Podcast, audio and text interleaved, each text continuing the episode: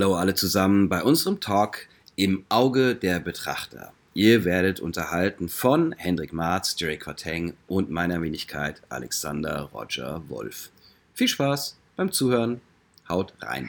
Guten Tag, meine Lieben Zuschauerinnen und Zuschauer natürlich, die ihr zuhört oder zuschaut und meine beiden, Gä nicht meine beiden Gäste, sondern unser Talk sozusagen. Jerry Quateng, Alexander Roger Wolf und Hendrik Marz präsentieren unseren Take.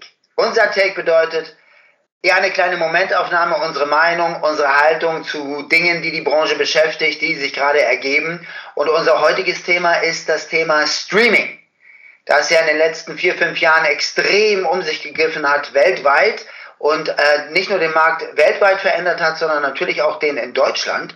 Und da ist es so, dass wir jetzt mal ganz kurz ähm, unseren kleinen Take jeweils abgeben aus unserer Richtung, aus unserer Sichtweise, aus unserer Perspektive und ähm, euch daran teilhaben lassen. So, das war es von meiner Seite. Dann beginnen wir einfach mal. Äh, ich werde heute mal mit Alexander äh, beginnen, der äh, im Gegensatz zu Jerry und mir, die wir dem fürchterlichen Januarwetter in Deutschland aus. Wie trotzen müssen sozusagen, trotzen muss man sagen. Äh, nicht trotzen muss, denn du bist in Fuerteventura, wenn ich richtig informiert bin. Und ja. man sieht deine Hautfarbe auch schon an. Ja, es ist ganz schlimm. Ich leide sehr, es ist sehr heiß. okay, alles klar. Ja, Alexander, ja. Thema Streaming. Was hast du da für Erfahrungen gemacht in den letzten Jahren, Monaten mit Klienten selber? Erzähl. Also für mich fand ich fand die, die Situation, als das ähm, dass immer mehr Streaming-Dienste ähm, auf den Markt kamen und das auch dadurch wurde natürlich auch viel mehr gecastet und es gab viel mehr die Möglichkeit auch als ähm, jemand, der irgendwie in Deutschland ansässig ist, dann auch in internationalen Produktionen äh, ein Casting abliefern zu können.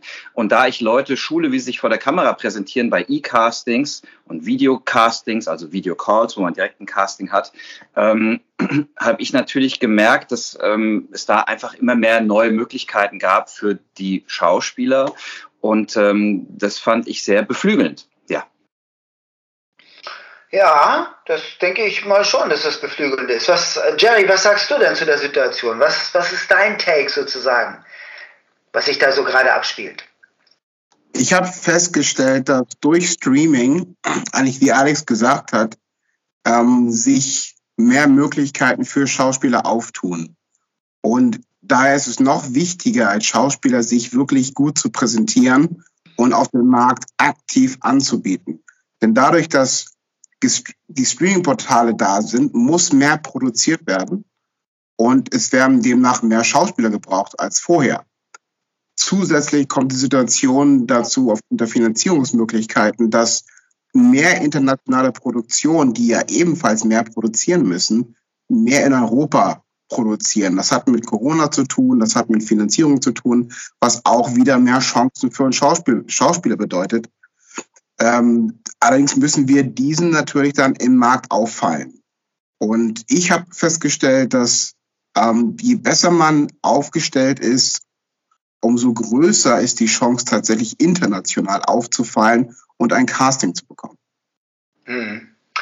Hm. Ja, das glaube ich auch, das habe ich auch festgestellt. Also ähm, ich habe so ein bisschen das Gefühl, dass ähm, durch die Streaming-Portale, die ja nicht nur aus Deutschland kommen, also klar gibt es äh, Join und äh, Netflix produziert ja auch für den Deutschland Amazon Prime, aber die Entscheidungen werden eben schon ein bisschen anders getroffen, habe ich das Gefühl. Und wenn Amerikaner sich E-Castings angucken, dann ist es natürlich klar, dass da ein bisschen vielleicht anders entschieden wird. Ich glaube, dass die ähm, schon also in schauspielerischer Hinsicht ein bisschen mehr Wert legen darauf, dass ähm, man wirklich mehr in dieser Rolle lebt und mehr das präsentiert, was diese Rolle vorgibt. Ich habe mal so ein Porsche-Casting gehabt, wo auch der amerikanische Regisseur eigentlich mehr daran interessiert war, uns äh, zu sagen, wie sich das in so einem Porsche anfühlt und dass er das sehen möchte, anstatt jetzt Mimik oder Gestik, sondern mehr so ein in der Situation sein. Und vor allen Dingen, ich weiß nicht, wie eure Meinung dazu ist, ist es ja auch so, dass man dann so ein bisschen äh, von anderen Leuten besetzt wird, als jetzt klassisch im öffentlich-rechtlichen Fernsehen von Redakteurinnen und Redakteuren, oder? Naja, zumal ich dazu sagen kann, es dadurch, es muss ja auch schneller gehen. Mhm. Also ähm, es muss mehr produziert werden, dadurch sind mehr Rollen auf dem Markt, es wird mehr gemacht. Ähm, die bekannten Schauspieler, die wir alle kennen, ähm, können das gar nicht alle abdecken. Und den internationalen Produktionen ist es relativ egal, wie groß der Name ist. Mhm. Ja, die kennen uns eh alle nicht. So, da mhm. geht es tatsächlich mehr darum, wie wir uns präsentieren und wie wir spielen. Aber deutsche Produktionen für Netflix oder Amazon oder Apple TV sind natürlich immer noch dieselben Entscheider verantwortlich. Das heißt, wenn wir denen nicht auffallen oder selbst wenn sie uns kennen, greifen die natürlich auf altbekannte zurück und versuchen da wahrscheinlich auch äh, ihren, ja, wie man sagen, ihren Rastern zu folgen, wie sie schon immer besetzt haben. Und auch das ist gut, weil dadurch, dass mehr produziert werden muss, ähm, können die Bekannten nicht als abdecken und es wird automatisch neue Chancen geben für nicht so bekannte Schauspieler. Wahrscheinlich nicht in den großen Rollen, aber doch in den mittleren und kleineren Rollen. Und die sollte man nicht unterschätzen. Wenn man äh, die nämlich sehr gut spielt, ähm, merken sich solche Streaming-Dienste sowas. Also so Netflix merkt sich die Schauspieler, die sie besetzt haben und nehmen die gerne wieder, wenn sie funktioniert. Hm. Ich kann ähm, noch ähm, eine, eine Sache, die ich erlebt habe. Also ich habe ähm, vor ein paar Monaten ähm, ein paar Schauspieler und Schauspielerinnen gecoacht, ähm, die aus Amerika kamen. Der Kunde war auch aus Amerika. Und ähm, die haben E-Castings aufgenommen. Es ging da so um so eine Art, ähm, so was wie Parship, so eine Partnerbörse. Und äh, ich sollte mir die Videos anschauen und sollte die coachen und äh, den Tipps geben, wie sie das noch besser spielen können. So und ähm, dann haben sie gesagt, wir schicken dir schon die beste Auswahl zu von den Leuten, die wir gut finden. So, dann habe ich ein paar Castings bekommen, da ist mir echt die Kinnlade runtergefallen. Die haben alle so auf den Punkt gespielt und waren so gut vorbereitet. Die hatten jetzt, und da möchte ich auch gleich was sagen, für die Zukunft, ja, einen Ausblick, wie das Ganze sich jetzt auch vielleicht weiterentwickelt dann ähm, mit den E-Castings und auch mit den Streaming-Diensten ähm, die hatten da ein ganz simples Setup. Die haben einfach ein Stativ gehabt, die hatten ein kleines ähm, Licht und ein Handy. Die hatten kein Mikrofon und was weiß ich, irgendwelche Sachen, sondern ganz simple Sachen. Und die haben vor einem neutralen Hintergrund gesessen, so wie ich jetzt vielleicht hier sitze oder wie ihr da sitzt und haben diese Sachen gespielt. Und dann habe ich ähm, die Leute halt gecoacht und habe denen ein paar Tipps gegeben. Dann haben die das nochmal aufgenommen und dann ähm, habe äh, ich doch mal nachgehakt bei der Firma, die mich beauftragt hat, wen habt ihr denn jetzt genommen? Und wann ist denn der Dreh? Und dann meinten die so, ja, also wir haben alle genommen, ja, wir haben alle genommen und äh, was für ein Dreh? Wir drehen nicht mehr, das war das fertige Produkt. Ich so, what? ja, also das war, und die haben, wenn du also sozusagen in der Lage bist, ein gutes E-Casting aufzunehmen, nur für die Zukunft, für alle als Motivation, ja, ähm, wenn man das halbwegs vernünftig drauf hat, ein schönes Setup hat. Sowas wie ich jetzt hier sitze, das reicht, das hätte gereicht, um damit echt ein paar tausend Dollar zu verdienen. Mhm. Ja, und das finde ich unheimlich inspirierend und motivierend, weil es die Möglichkeit gibt, wenn man auf gewisse Ausschreibungen passt, dann kann man den Job bekommen. Mhm. Ja. Zumal es auch noch mehr Ausschreibungen gibt als vorher, finde ich. Also ja. dadurch andere Länder natürlich, wo wir in Deutschland noch ein bisschen mit Haken mit dem Bereich Diversität, sind andere Länder wie, viel weiter vor. Und dementsprechend gibt es auch da mehr Rollen für unterschiedliche Schauspieler und Schauspielerinnen, ähm, die halt nicht so auf ein vorgefertigtes Profil, wie wir das in Deutschland haben, passen müssen, sondern da sind die offener. Und dementsprechend gibt es da einfach mehr, mehr Chancen. Trotzdem muss man sagen, international sind die Leute auch ich will nicht sagen professioneller, aber die haben ähm, gewisse Regeln, an die man sich halten muss. Und da muss man sich im Bereich E-Casting, im Bereich Marketing äh, darauf vorbereiten. Und ich glaube, wenn man das gut macht, dann hat man eine realistische Chance, ähm, tatsächlich Rollen, zumindest Castings zu bekommen und diesen Menschen aufzufallen. Denn das nach wie vor wird die Aufgabe der Schauspieler sein, selber aktiv sich zu bewegen, um aufzufallen, um den Menschen, den Entscheidern aus dieser Branche tatsächlich ähm, in die Hände zu fallen. Mich würde mal eine Sache interessieren, Jerry. Du hast ja auch in letzter Zeit äh, mehr international gearbeitet, ne? Und ist es eigentlich so, es gibt ja diesen Bereich Demo-Reels, Demo-Szenen, in dem ich ja auch sehr aktiv bin. Aber gibt es sowas international eigentlich überhaupt oder ist das eine deutsche, eine deutsche Sensation oder ein Phänomen sozusagen? Nein, überhaupt nicht. Das Showreel ist nach wie vor eins der wichtigsten Instrumente für die Besetzung. Das sind und bleiben deine Arbeitsproben.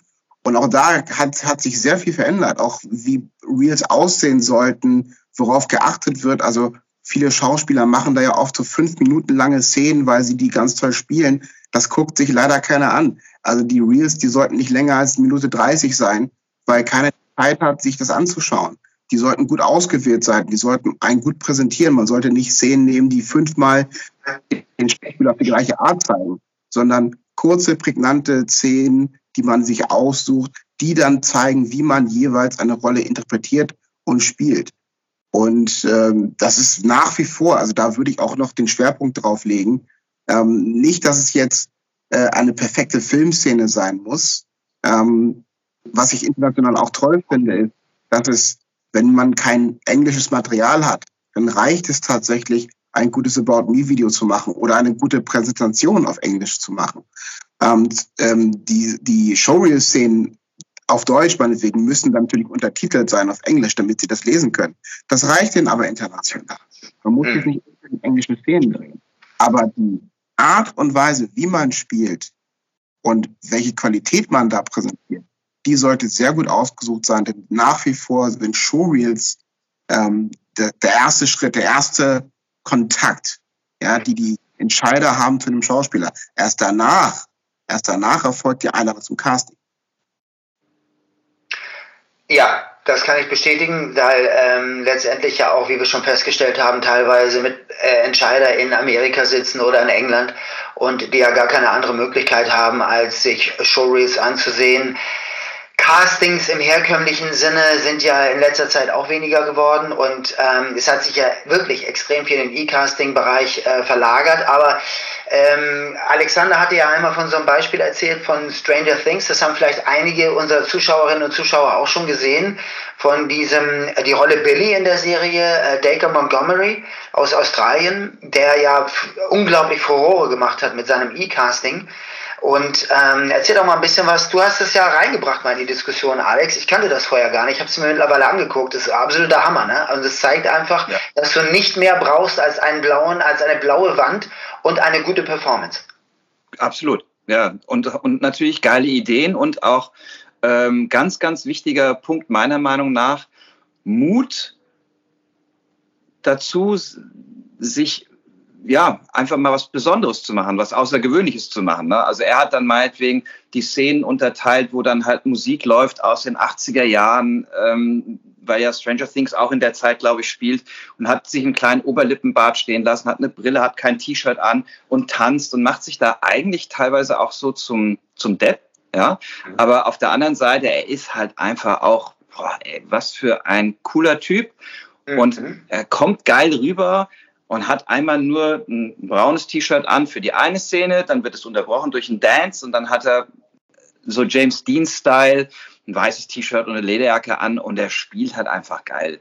Ja, das heißt einfach, wenn du in der Lage bist, stellst dir dein Handy auf ein Stativ mit einem Licht von einer weißen Wand oder bei ihm eine blaue Wand. Ich kann es jedem nur empfehlen. Wir können es jedem nur empfehlen. Schaut euch dieses Casting an. Ich finde es mega inspirierend. Und wenn du geil auf den Punkt dich vorbereitet hast, dann kannst du so eine fette Rolle kriegen. Der hatte vorher nichts. Der ist dadurch weltberühmt geworden. Ja. Auch erwähnen kann, wie spannend das ist, dass jemand aus Australien in einer ja. amerikanischen Serie mitspielt. Also ich weiß auch aus Deutschland gibt es sehr viele Beispiele, die man nennen kann von äh, deutschen Schauspielern, die äh, mittlerweile in internationalen US-Produktionen mitspielen. Ähm, und die hatten teilweise auch vorher nur kleine Rollen in vielleicht internationalen Pro äh, Produktionen, wo sie einen Tagesdreh hatten, aber die, das so in der Vita mit auffällt, dass sie danach noch eingeladen werden für größere Produktionen, größere Rollen. Und da sind solche Situationen wie E-Casting eine echte Chance, weil natürlich dadurch, dass wir, dass die Entscheider auf der ganzen Welt sitzen, ist das die einzige Möglichkeit, wie man die Schauspieler sichten kann und wahrnehmen kann. Wo sie nachher herkommen, ist den Entscheidern relativ egal. Ähm, es ist natürlich dann immer noch ein Punkt von, wo wird produziert und wo wird gedreht, wo kommt das Geld her, das ist klar. Aber äh, die Chancenauswertung sind ungemein gestiegen für Schauspieler. Und das ist auch toll, wenn du mehr als Deutsch sprechen kannst, denn du bist nicht mehr auf den deutschen Markt beschränkt, der immer noch seine eigenen Regeln hat, sondern du kannst international die äh, Produktionen mitmachen, die ja nach ganz anderen Regeln funktionieren, die offener sind, die mehr Möglichkeiten haben, schon weil sie andere Themen bearbeiten. Mhm. Alles klar. Und jetzt noch euer, euer Ausblick. Was wird die Zukunft uns bringen? Wird es mehr in, in die Richtung gehen? Wird es, wenn die, sagen wir mal, die Corona-Lage sich ein bisschen entspannt, wird es wieder zurückgehen, auch mehr zu Live-Castings, Präsenzcastings? Oder glaubt ihr, dass da eine gewisse Entscheidung getroffen worden ist und dass bestimmte Dinge unwiderrufbar jetzt so laufen? Was denkt ihr? schwierig zu sagen. Ich glaube, es wird eine neue Realität sich einerseits bilden. Also wir werden, glaube ich, auf viele Dinge verzichten müssen, an die wir uns gewöhnt haben, was ich aber gut finde, was ich als Chance verstehe. Mhm. Ähm, Im Bereich Casting, glaube ich, werden wir sicherlich auf den Punkt Live-Casting, wenn wir das mit Corona in den Griff kriegen, nicht mehr verzichten, weil auch Live-Casting ganz viel für die Entscheider bedeutet nämlich das viel für den Schauspieler, wie er denn dann live im Raum ist, wie er die Rolle live gibt. Das wird sich, auch wenn E-Castings immer wichtiger werden, glaube ich, nicht nehmen lassen. Ähm, für Chancenauswahl für Schauspieler glaube ich schon, dass sich sehr viel tun wird, ähm, weil Streaming ist einfach ein Medium geworden der Zukunft, an dem wir nicht vorbeikommen. Früher gab es die Schallplatten, dann gab es LP3. Also das wird sich nicht mehr wegdenken lassen. Und ich, auch da glaube ich, es hat nicht nur positive Seiten, ja, es wird auch schwierig werden für Kino und ETC und das ganz normale lineare Fernsehen. Aber auch da, glaube ich, wird es wieder große Möglichkeiten geben für uns Schauspieler, ähm, weil auch da sich immer mehr verbessert. Es wird auf Kinoniveau werden äh, Netflix-Serien produziert. Ähm, es wird für Serien werden durch die Welt gereist. Ähm, und überall dort, wo sie sind, brauchen sie Schauspieler, brauchen sie Kreative und wollen sich auch von uns inspirieren lassen. Wir sind ja ja oft die Lösung zu einem Problem, das die haben, nämlich ihre Rollen zu besetzen. Und ich denke, das wird sich nicht verändern. Und ich denke, da wird sich viel mehr entwickeln. Ja. Also ich habe dem nichts mehr hinzuzufügen. Das alle Punkte ähm, da angesprochen, die ich auch hätte irgendwie erwähnen wollen. Sehr gut. Genau, das denke ich auch. Ja, ähm, auf jeden Fall. Und der deutsche Markt, das hat man ja gemerkt, dass immer mehr, äh, auch auf Netflix und Amazon Prime, immer mehr deutsche Produktionen äh, erschienen sind, also mit deutschen Schauspielern auf Deutsch produziert. Ähm, heißt natürlich, dass der deutsche Markt extrem wichtig ist, auch für internationale, global aufgestellte Unternehmen. Und ähm, natürlich besetzt mit deutschen Schauspielerinnen und Schauspielern und insofern, ja, ist es jetzt natürlich aber so, dass, äh, ja, Training, Training, Training, sage ich. Ähm, man muss, wenn man mit vorne dabei sein möchte, wirklich ähm, am Handwerk arbeiten und wirklich ähm, scharf sein, sharp auf Englisch zu sagen, ähm, wirklich aktiv sein und da sein und ähm, dann glaube ich auch, das äh, wird noch einige weitere Möglichkeiten geben äh, auf ja. diesem Markt kann ich auch nur echt unterschreiben, was du gerade gesagt hast. Es wird immer wichtiger sein, dass wir noch besser vorbereitet sind, dass wir den Beruf noch ernster nehmen, dass wir aus dem Gedanken des kreativen Schauspielers herauskommen, sagen, ich muss hier nur gut spielen. Man muss noch mehr in dem Markt beweisen. Man muss einen Businessverstand entwickeln, weil den die Kollegen in anderen Ländern auch haben. Und äh, sei es wie Casting in der Vorbereitung, sei es wie man sich präsentiert, sei es Datenbanken, sei es Fotos, äh, sei es Showreel-Auswahl, äh, da wird sehr viel mehr geschaut werden und die Konkurrenz ist auch sehr viel größer. Aber wenn man das richtig macht, und das kann man, das kann man lernen, das kann man machen, dann hat man eine wirklich gute, realistische Chance, ähm, in diesem Markt mitzuspielen. Absolut. Also ich finde, die, genau diese drei Bausteine sind wichtig und das habe ich lange nicht verstanden. Und ich glaube, viele sind einfach auch so ein bisschen lost, weil sie nicht wissen, wo sie anfangen sollen. Aber im Grunde genommen kann man das so zusammenfassen, meiner Sicht. Der erste Baustein ist, dass du halt geil spielen kannst, dass du wirklich, wie Hendrik sagt, dass du sharp bist. Das zweite ist, also dass du wirklich auch verschiedene Genres einfach dann auch irgendwie spielen kannst, mal schneller, mal langsamer etc.